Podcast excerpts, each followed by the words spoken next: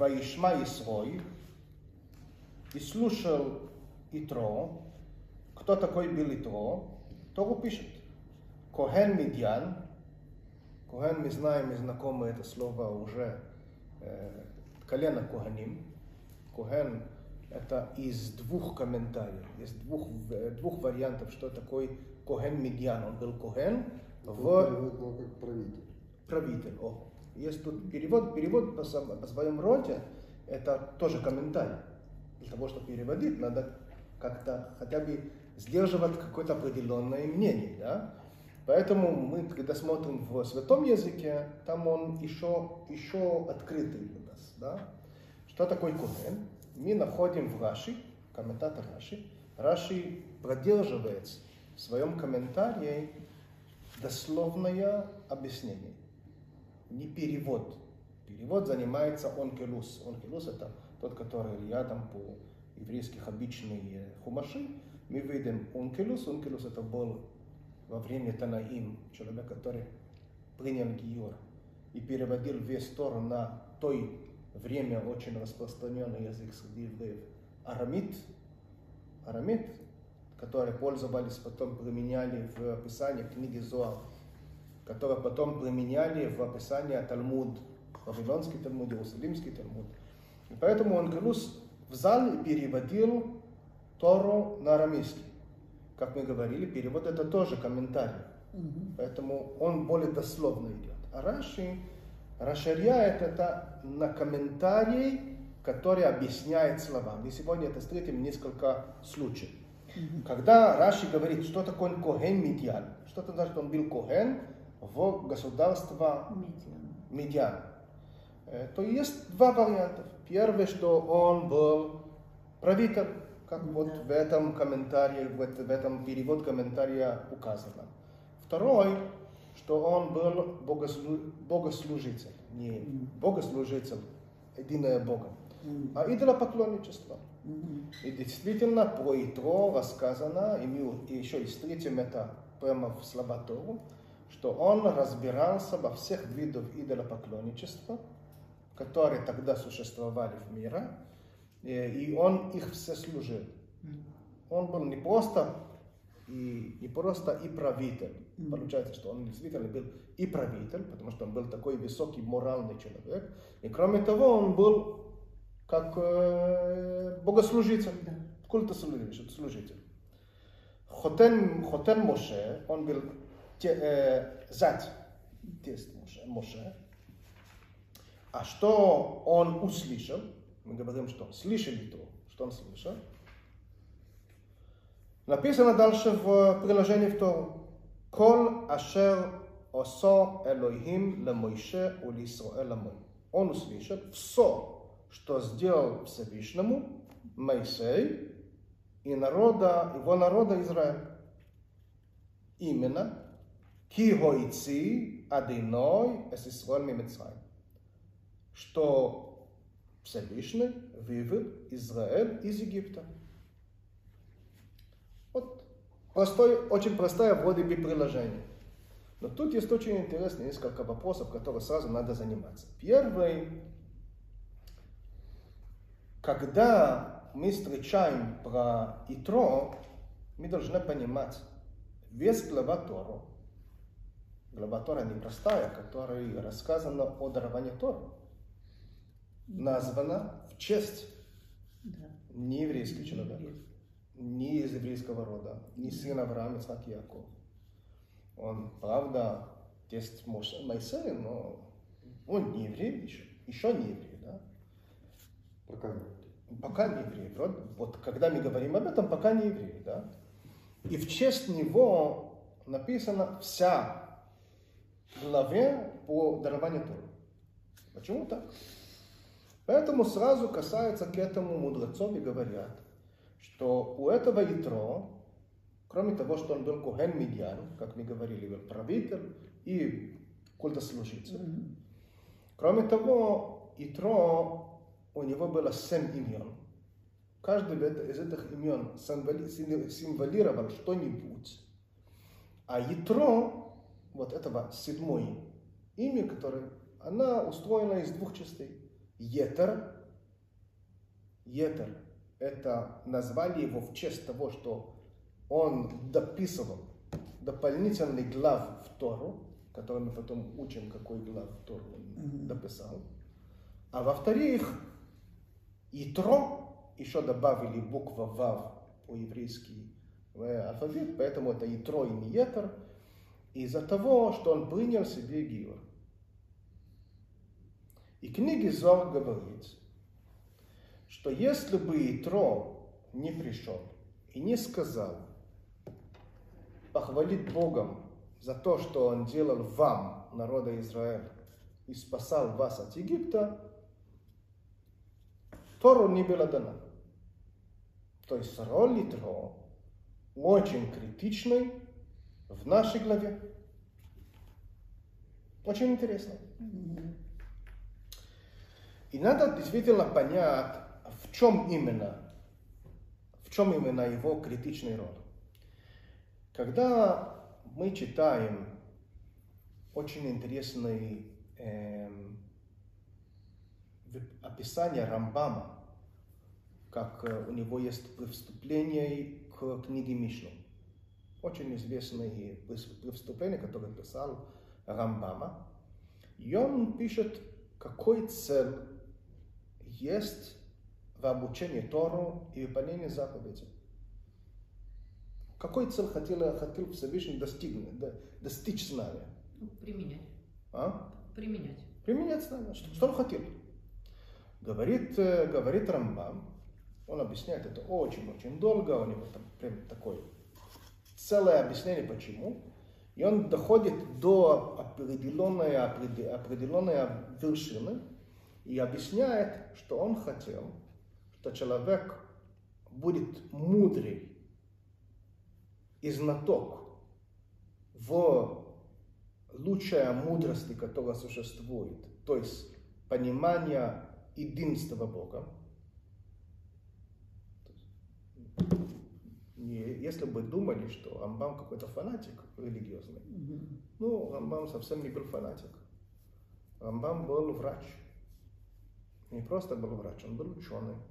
Он был велик, великий врач. У него есть до сих пор сохранившие книги по медицине, которые до сих пор много частей медицины в мировой, обосновано на его заключении. Он стал потом, когда его брат, который спонсировал его учебу, умер, он стал, для того, чтобы зарабатывать деньги на жизнь, э, главврача султана, турецкий султан. Mm-hmm. Он был достаточно очень, очень серьезный человек. А? Евреи лечили арабов. Да, конечно, это было всегда. Он не был араб, турецкий, то, только это не арабы, ну, мусульмане. мусульман. Мусульмане. Мусульманство, мусульманство была очень свежая тогда э, религия, ну да, в принципе, да. И он, э, он был действительно очень, очень серьезно обученный человек. И он говорит, что самая великая мудрость – это мудрость о едином Боге. И второй, что человек будет выполнять все заповеди.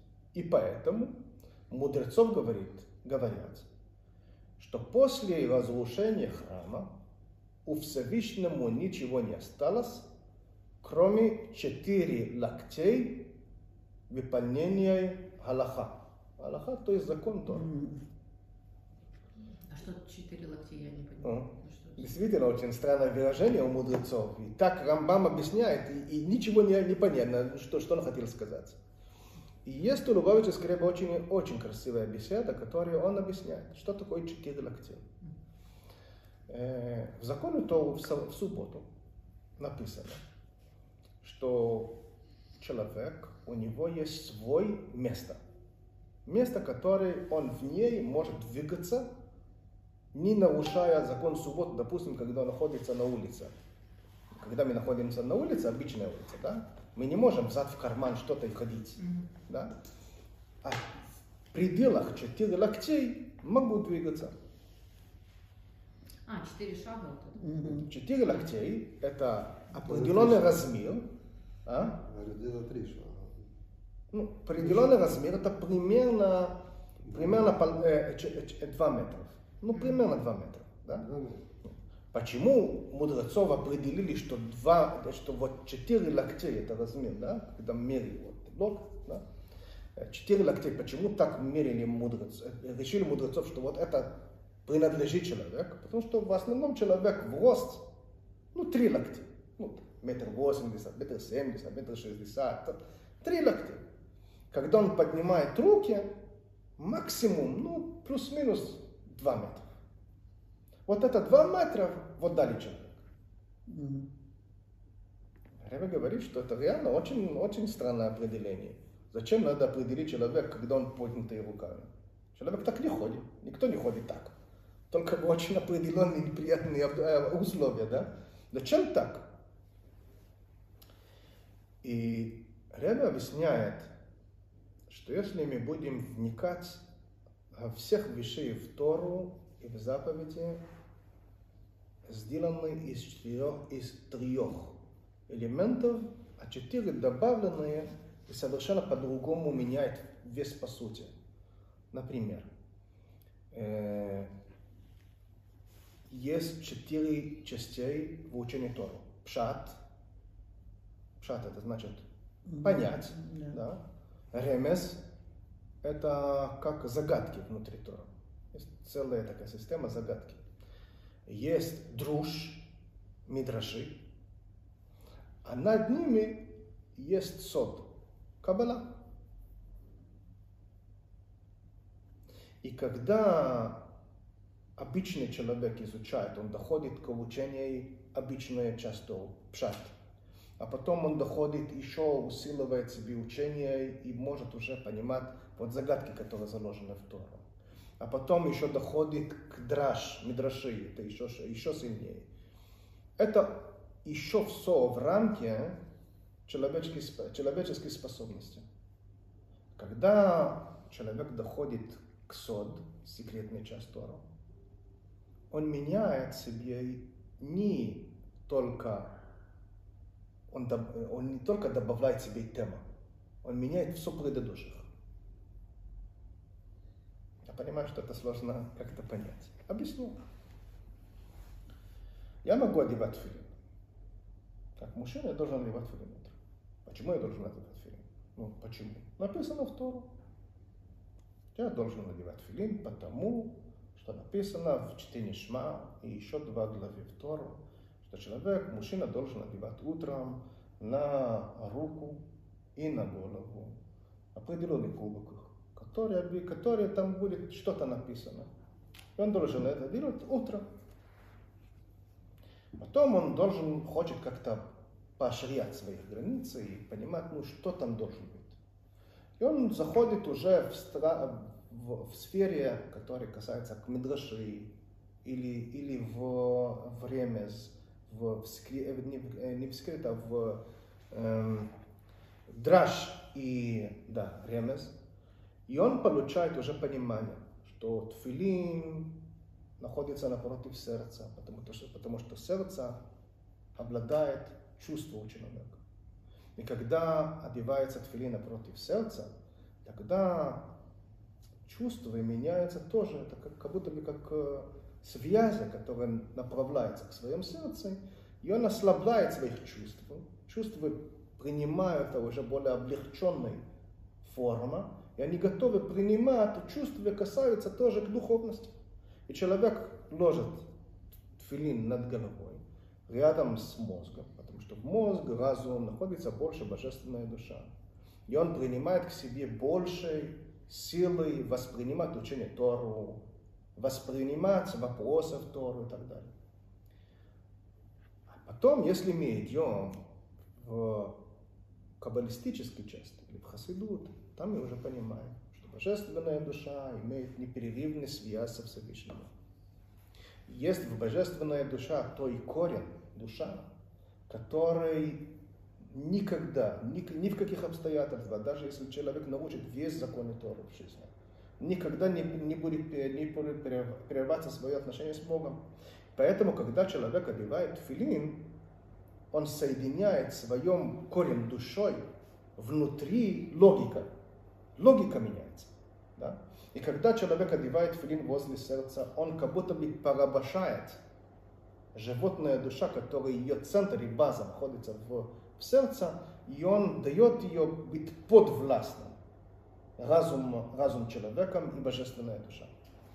То когда человек учит вот это, он как будто бы обогащал все предыдущих обучений. Все предыдущих обучения получает другая окраска. Он становится по-другому. Ну, Человек, который учит э, Кабалу, это же должен быть очень умный раввин, там за 40.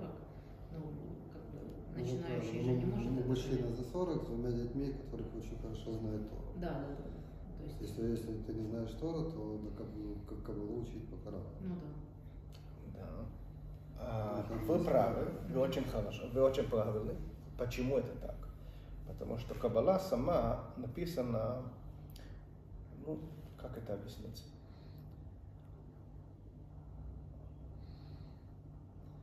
Я услышал очень красивую э, историю. Меня, меня, э, я услышал от человека, который услышал от э, мамы Лувавической Реда. Ее муж, Рабби Ицхок, был главный раввин в Екатеринослав, сегодняшний Днепропетровск. М. У, у Лувавической Ребе, кроме его отец, который был реально очень, очень гениальный человек, у него был брат очень известный, Арье Лейб. Потом умер в Тель-Авив. И они, то есть Арье Лейб и Ребе, и его отец были очень, ну, ну, неимоверно гениальные люди по учению Тора. И вообще в жизни. Эм, Арье Лейб потом был преподаватель в Оксфорд, в институт Оксфорд. Э, Их отец, э, иногда пришли к ним математики просить э, помощь в загадке всяких э, вопросов математики. Они были реально, реально неимоверные люди. И Лобовический это и было известно, был очень такой просвещенный во всем, что только было. И дома каждый, каждого из них был стиль обучения. У отец Раблеви Ицхок, который был равен Днепром, э, он был каббалист. И он все смотрел и говорил, есть такой определенный язык, воспользование языком, или через гематрия. Гематрия это математические числы слов. И, или в какие-то ключевые слова, которые включали в себе по сути того, что он хотел сказать. И так он говорил постоянно своих сыновей. Бер- Барри Лейб, он был, есть такой тема в учении Тора, которая называется хакира. Не объясним сейчас. Это другой, и другое, другое воспользование тоже слов. А Ребе, Лубавческий Ребе, говорил обычно. Так они называли это, обычно, как все. да. И дома они могли между собой спорить в учении на протяжении три недели. Три недели. В споре по обучению. А как шли? Отец говорил своих мнений в код, кодовые выражения. Написано там и так, и так, и так. Значит, это похоже на атрибут Малхут. Отвечал ему свой сын Арилейб из выражения Хакиру. Тоже какие-то кодексы, какие-то выражения. И Ребе отвечали им по-своему. И их жена, мама говорила, самое интересное было, что они очень хорошо друг друга поняли и общались так на протяжении трех недель, понимая, понимая полностью друг друга. То есть это других языков. Почему я это говорю? Когда говорят, что нам э, нельзя взять книги Зоар и изучать книги Зоар, на самом деле вопрос 40 лет – это не 40. Это состояние 40 лет.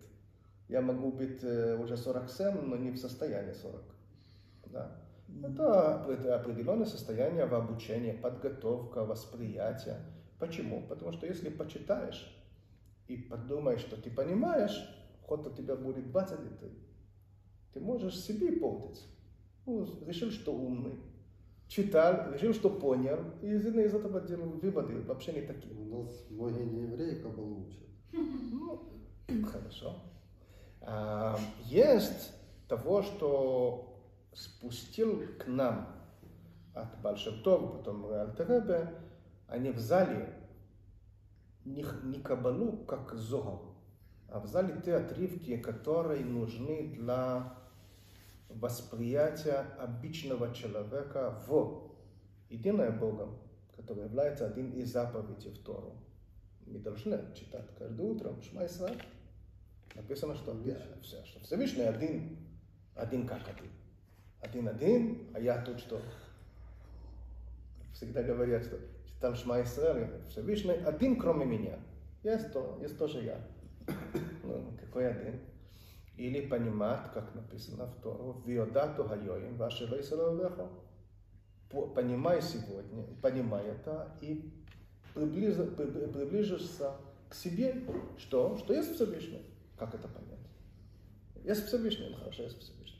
То есть Хасидут пришла и привела к человеческим языком тот, который был достаточно скрытым в, до сих пор в учении обычной Тора. Потому что Талмуд не занимается этим вопросом, Шлуханрух не занимается этим еще, да, и так далее.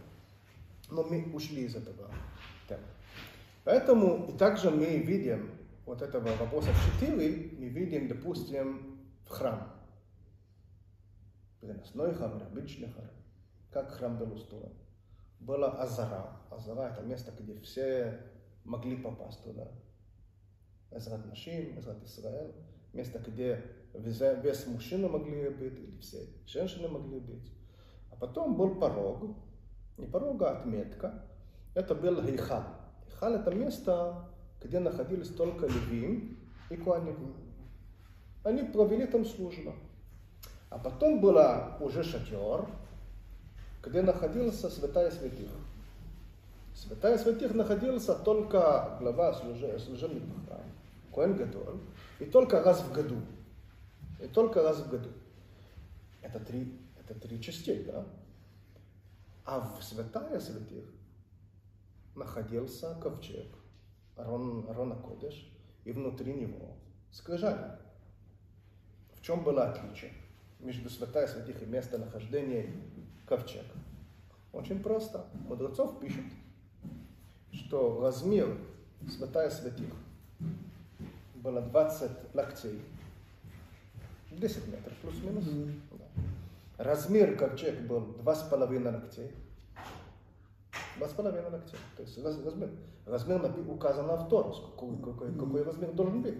И он находился посередине зала. Mm-hmm. То есть получается, что если мы, от меня, мы отнимаем 2,5 локтей от 20, должен быть из одного стороны.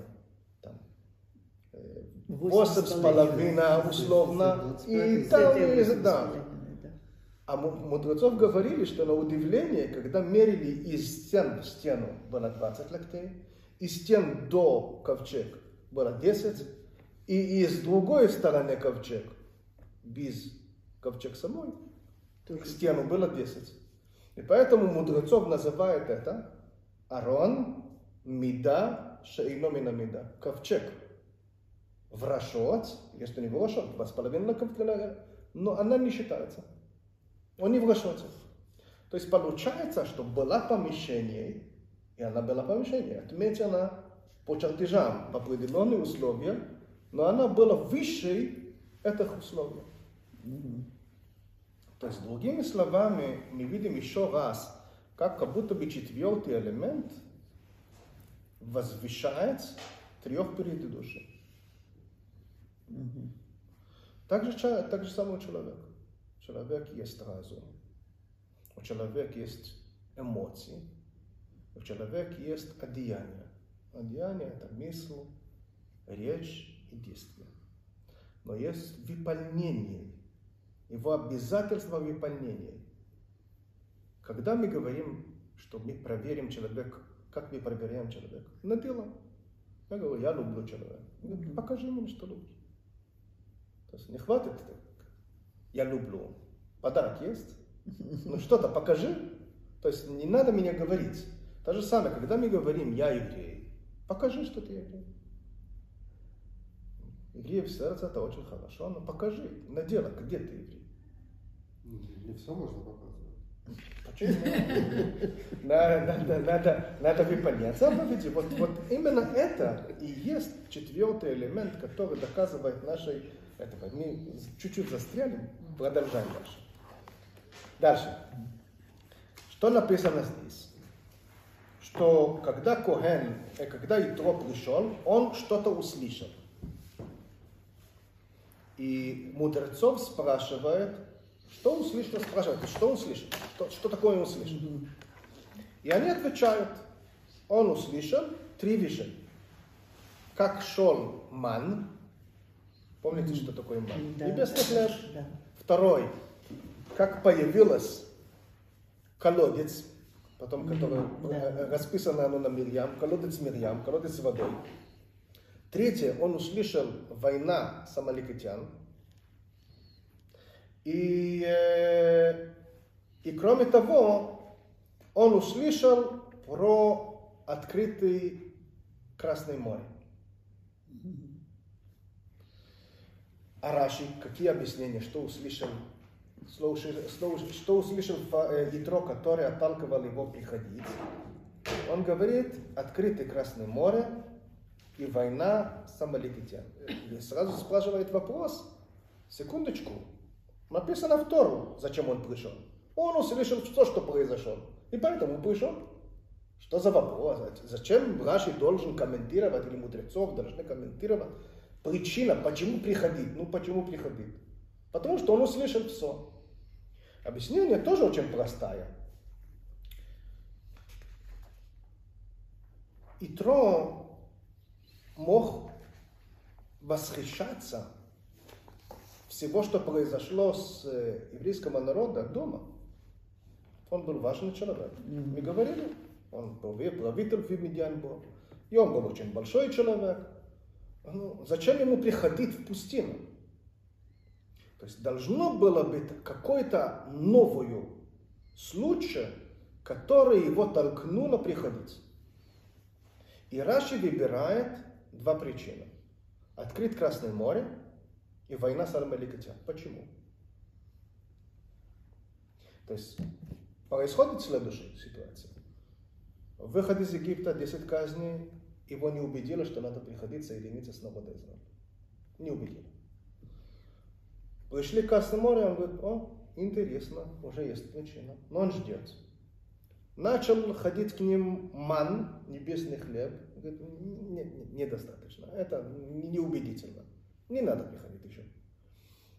Дают им, э, я не знаю, там э, слав, приходит, приходит масной из неба, там птицы вкусные. Не- не- недостаточно. Колодец, не- недостаточно. Но когда пришел Амалек воевать с Израилем, о, это причина, давай пойдем. Как-то странно. Не задумали? Ну, странно. Два причины, которые написано, почему он пришел. Война с Амаликитян и открытый Красное море. Есть э, у, у, у Рыбалческий Ребеш очень интересное предложение. Он говорит, Итро был очень глубокий человек. Он же разбирался во всех идолопоклонничествах. Что такое идо- идолопоклонничество? Почему вообще людей обращаются к идолопоклонничеству? Ну, мы же, мы же понимаем, даже как-то называют воспитанные Советского Союза, понимают, что ну, э, Бог Солнца, ну глупости какая-то, Бог Луна, ну глупости какая-то. Зачем, зачем молиться им? Особенно вот этих Будды, которые какие-то кукла, толстенькая такая, надо. Зачем? Ну это глупо какая-то. Зачем? И Рамбам сразу объясняет в законе про Аводазара, по идолопоклонничеству. Что такое за идолопоклонничество? Он говорит, нет, это не глупо, ничего, ничего подобного. После Ноаха, сыновья Ноаха, то есть внуки и правнуки Ноаха, они, у них нет было, не было сомнения, что есть Бог. Ну, поток был. Они же знают, дедушка тут был. Да, ну, знали, что есть. Еще, при, причем Шем и, и, и Ефет, у них был Бет-Медраш, у них был дом учения. У них учился, был один из их учеников, очень известный, Яков. когда он бежал к Лаван. То есть они могли все это сыновья Ноаха, Ишем, Ихем, Ихам и Ефет приходить к дяде, дядя и спросить, есть Бога? Он говорит, ну есть Бога. Но в чем проблема? Почему у Авраама было так сильно идолопоклонничество у всех там? Объясняет Рамбам, что они не были глупцы. У них была очень весомая причина так думать. Они считали, что Бог, Он творец всего сотворения. Но мы же не придем к Богу и попросим у Него, давайте, дайте нам дожди. Зачем ему заниматься дождем? Как там мылка для него. Зачем Богом заниматься выздоровлением и Петя или Вася? Давай попросим у какое-то солнце. Мы знаем, когда солнце появляется, становится, становится, становится легче, больнее. Значит, он Бог солнца. То есть они понимали, что есть причина делегировать, Всевышний делегировал. Я же не обращаюсь к президенту получить э, местный бюджет. Надо как-то по-другому, вот, да. Бывает. Или по-другому, да? В Украине это по-другому, наверное. Тут прямо в единое Богом. А, то есть надо делегировать власть. Вот Всевышний делегировал. И это не глупо. Тех, которые занимаются кабалей, это один из причин не заниматься кабалей, не понимая, о чем идет, о чем идет речь, знают, что ангелы по всех миров, Брия, Яцера, Сия, они являются фильтрами. Они сужают святость, которая приходит в этом мире, и они превращают этого силу сотворения на такая мелкая, узкую силу, которая может пере, превращать в корову, в ослом, в камень. Помните, если вы помните, в глава Берешит написано, что Адам был очень мудрый. И Всевышний, так написано в Мидраш, говорил ангелам, посмотри, посмотри, он умнее вас. А что-то, что так умно было у Адама? Он мог придумывать названия всех сотворенных. Ну, в чем проблема? Будем сидеть, будем писать имен. Что мы такие умные. Найдем там два тысячи имен всяких разных растений. Что так тяжело? Адам увидел, как быка, который находится на поле, кушает трава, он пра-пра-пра-пра-правнук, тот ангел, который находится у божественной трон, который называется лицо быка, как написано в пророк Ихаскель. Написано в пророк Ихаскель. Пророк Ихаскель рассказывает, что он видел трон Всевышнему, и там было четыре образа. Образ человека, образ орел, образ льва и образ быка. Это, было, это четыре ангела, разных ангелов, которые отвечают на много, много вопросов материальной жизни. И он видел прямо, как этого быка принадлежит вот этого, вот этого ангела. То есть этих, этих э, людей, которые начали идолопоклонничество, они были глупцами они были вот такие, которые учили Каббала без, без, без, без, без подготовки. Они видели в этих атрибуты ангелы или какие-то проявления силы, делегированной должностей от Всевышнему. Вот это отвечает на этого, вот это отвечает на этого, вот это отвечает на этого. И когда мы говорим, что Итро был великий человек, потому что он пробовал служить все виды идолопоклонничества, это означает, что Итро был настолько великий человек, что он знал всех виды, атрибуты, ангели, Всевышние силовых какие-то структуры, которые спускают сюда той божественный поток, который нужен для сотворения мира и существования мира. И когда вот это произошло, говорит Раши, открыто Ямсуф, открылся Красное море. И война с Амаликитян, он понял, что теперь надо соединяться со Всевышним. Как это связано? Ну, надо учить новое учение. Он говорит так. Когда было открыто Красное море, Что это значит открытое Красное море? Вода открылась и превратила внутри в сушу. Мгм. То есть вода, когда она закрытая, под водой ничего не видно. Когда ты находишься над водой, ты ничего не видно. Понятно, что там есть живность и бесконечность, да? Больше, чем на суше иногда, да? Но я не вижу. Это называется в словам Хасидут мир скрытый. А когда был открытый Красное море, как будто бы э, вытащили наружу все скрытое. То есть Всевышний, когда открылось Красное море, написано, что когда открылось Красное море в Красном море, в это время открылось всех моря по всему миру. И даже в небесных моря тоже открылись. Что это, что это означает? Что божественно было показано наружу. Вот показание. Что было показано?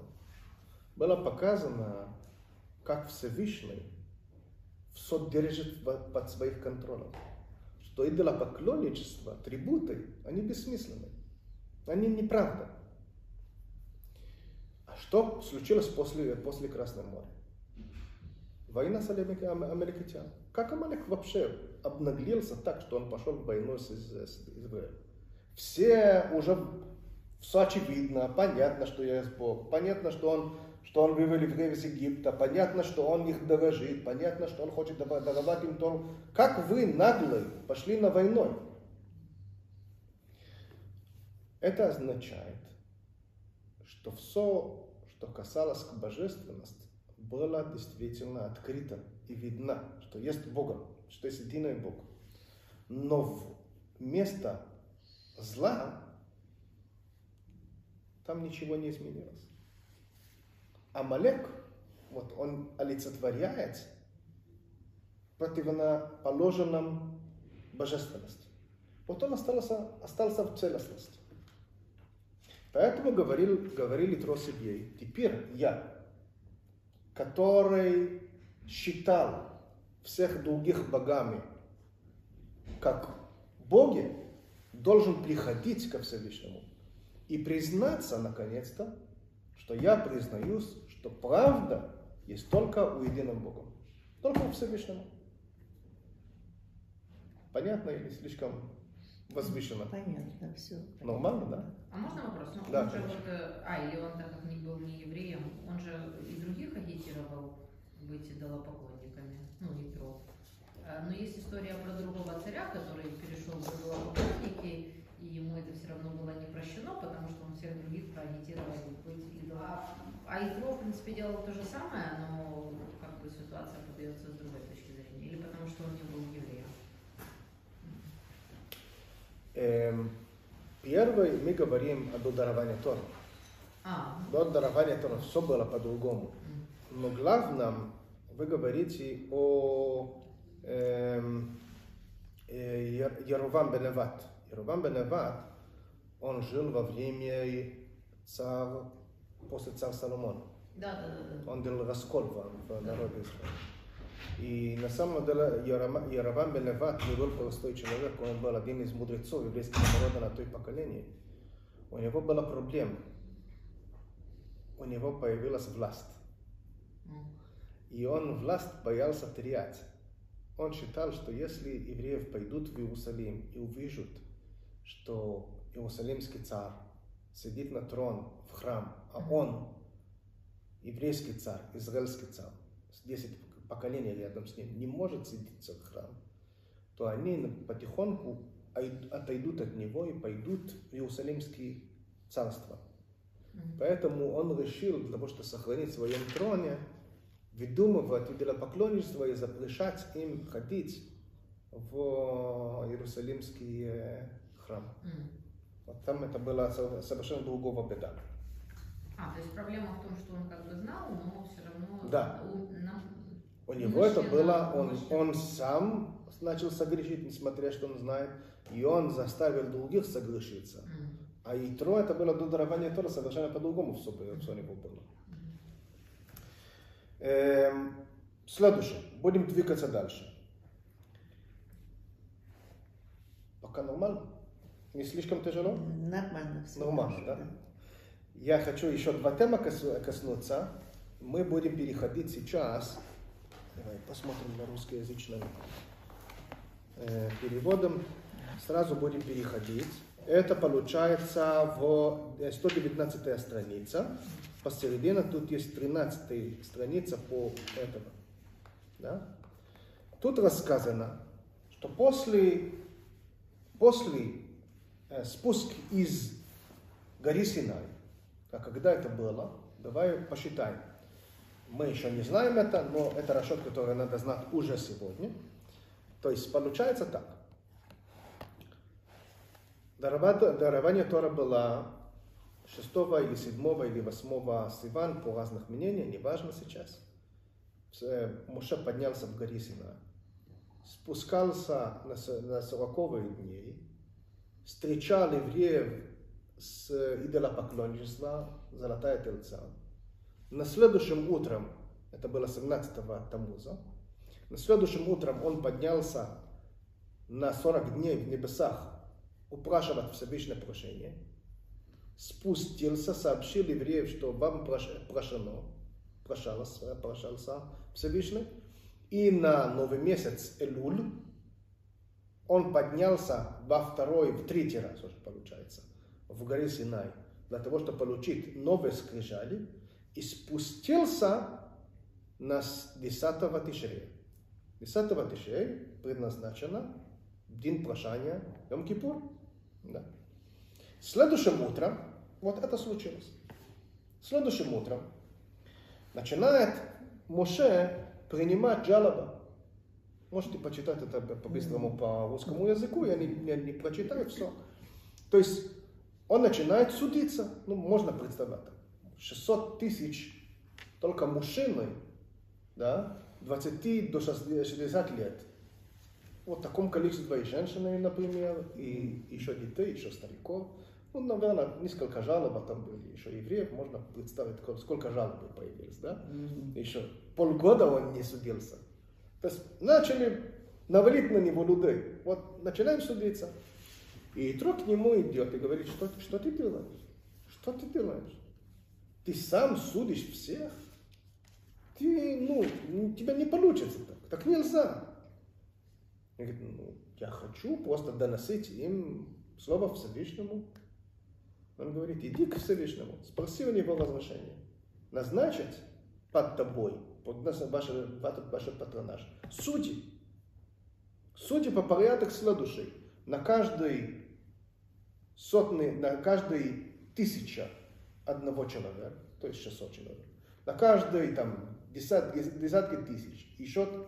И так пирамида, вот, начиная с малого, на каждые несколько десятки будет еще один человек, на каждый тысяча будет еще один человек, на каждые десятки тысяч, на каждые сотни тысяч. И тогда у вас будет, да, иерархия, иерархия. И будет у вас определенная какая-то пирамида, которая де- будет делегирована полномочия в сути. И Моше говорит ему, ты знаешь, давай пошел, пошел, спрошу ему. Спрашивает он Бога, говорит, вот да. Кстати, вот название, вот имя Ятро, Етер мы говорили, что он добавил глава Торы, это отсюда, вот эта, вот эта глава придумывал Ятро. Он, он придумывал этот закон. Ну, Эффективный менеджер. ну все. А, а- а что Моше не настолько был не, не, не, не, не практич- э, практичный человек? Он не знал, что не может на 2 миллиона человек судить один? Good advice. Ну это как, как так? Что он себе думал? По правде, тяжело сказать, что Моше, который был реально вершина способности, интеллект человека. Потому что это человек, который принял не просто заповеди, сказал, вот, вот это надо делать, вот это надо делать, вот это надо делать. Он получил весь знания в Тору, которые включают в себе и очень глубокая мудрость. Кроме огромный охват и понимание очень глубокое. Настолько, что мы говорим до сих пор, что любое нов- новшество, которое мы учим в Тору, уже было сказано Моше в горе Синай. То есть это был неимоверный, неимоверный талант у человека, который Моше. Он должен был понять такую минимальную вещь. И, и у него есть тоже человек, который помогает ему. У него есть Аарон, у него есть 70 старшины, которые помогают ему. Для него это не новая идея, она была у него. И Действительно, действительно, ты, ты прав в том, что Моше есть беседы, которые мы встретим потом в главе неделю. Мы не дойдем к этому сегодня, вы увидите это в главе неделю, напомните себе. Когда заканчивается церемония дарования Тору, 10 заповедей, подходит евреев ко Всевышнему, как Моше говорит, не, не способны. Вы поговорили со Всевышним сам, мы умираем. И действительно, на каждое слово, которое Всевышний сказал, у них душа прилетела из э, телесного существования. Э, Они должны были оживлены на каждое слово заново и заново. Они говорили, мы не можем говорить со Всевышним, не получается. И Моше очень не любил этого заявления. И он подходит ко Всевышнему, говорит, они не хотят с тобой пообщаться. Он говорит, ну, слава Богу, так и должно быть. Дай, э, говорит, дай Бог, так Всевышний говорит, что так, такой богобоязненность у них будет века- на веках. То мы делали свое с тобой. Что мы будем делать? Ты поговоришь со мной и передашь. То есть объясняется, что Моше, Моше хотел, что у каждого еврея будет личный доступ к Творцу, без посредничества. Не хотел посредничества. Он хотел, что у каждого еврея будет личный ну, доступ поговорить с, с Творцом. Он хотел нас поднять на своего уровня. Моше не понимал и не хотел понять, что мы не такие, мы не способны быть такими, как, как он. Мы можем слушать, мы можем принимать, но не видеть э, Бога. Это слишком для нас. Это очень высоко. Поэтому Всевышний говорили ему, хорошо, ты, ты, ты передашь. Пришел, пришел и твой говорит ему, ты что ты думаешь, что ты, это значит ты, ты должен делегировать дальше. Говорит Моше, вот это я не хочу. Ну, ладно, Всевышний сказал, я буду преградой, я буду между них. Но еще люди будут между нами.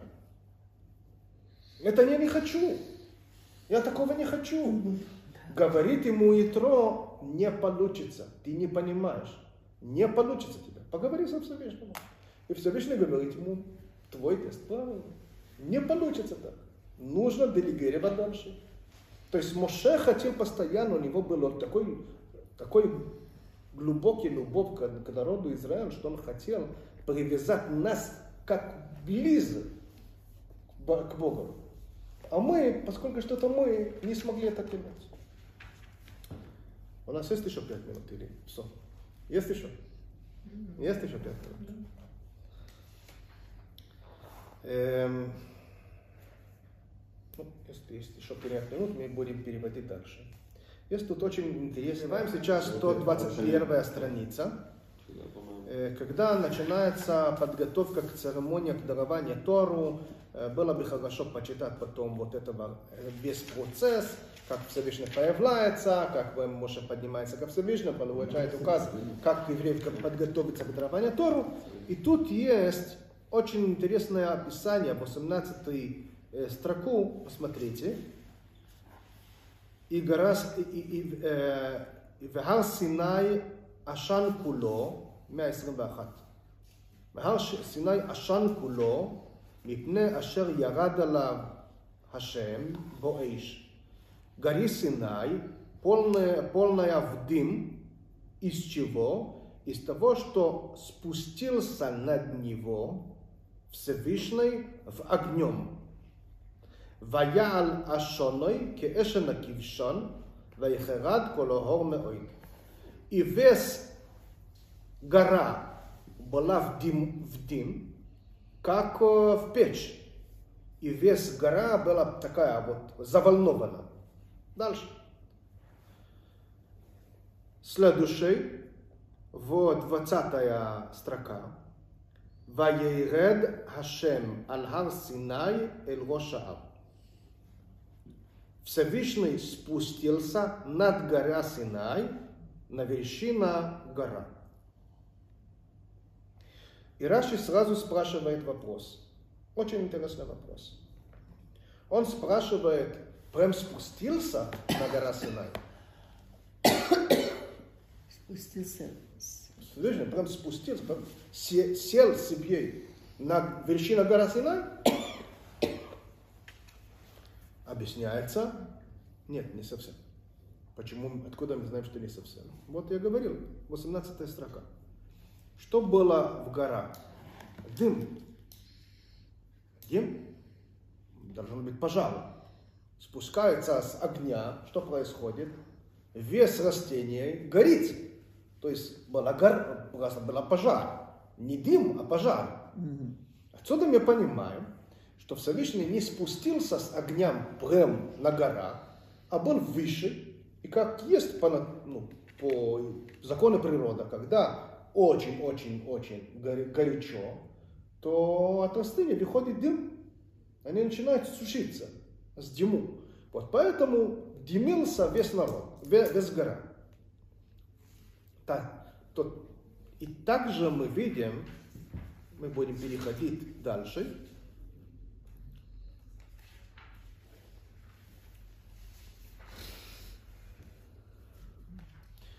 В 20, 123 страница.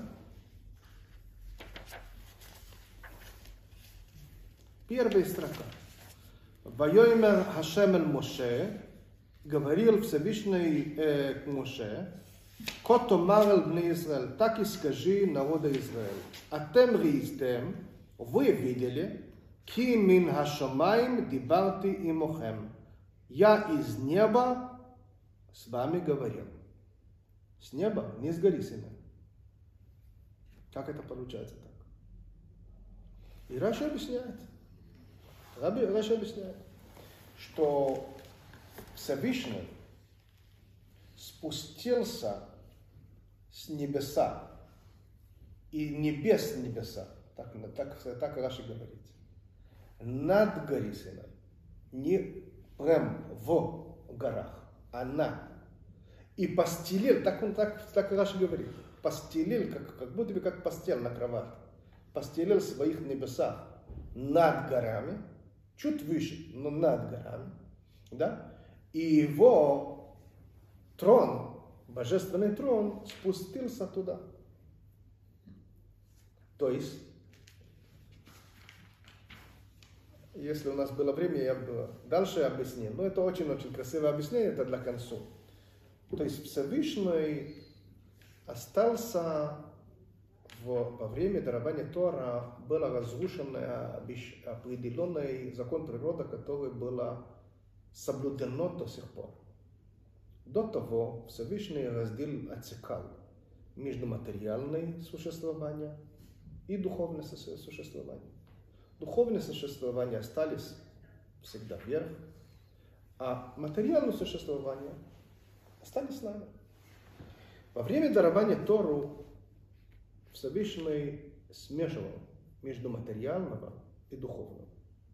Поэтому, когда мы берем пергамент и пишем на него свиток, свиток как мезузу, мезуза превращается в святое. Поэтому, когда еврей берет книга и читает в него Тору, он, он превращается в святой книгу. Поэтому, когда еврей берет кожей от коровы, превращает ее в тфилин, он превращается в святую. У нас есть сил делать материального святое. И вот здесь это завершилось. Всевышний спустился в горе, не прям над горой. Он не смешивался в материальности. Над. Но так, что он влияет на него. Дым выходит от него. И он спустился, как будто бы трон свой посадил там вниз.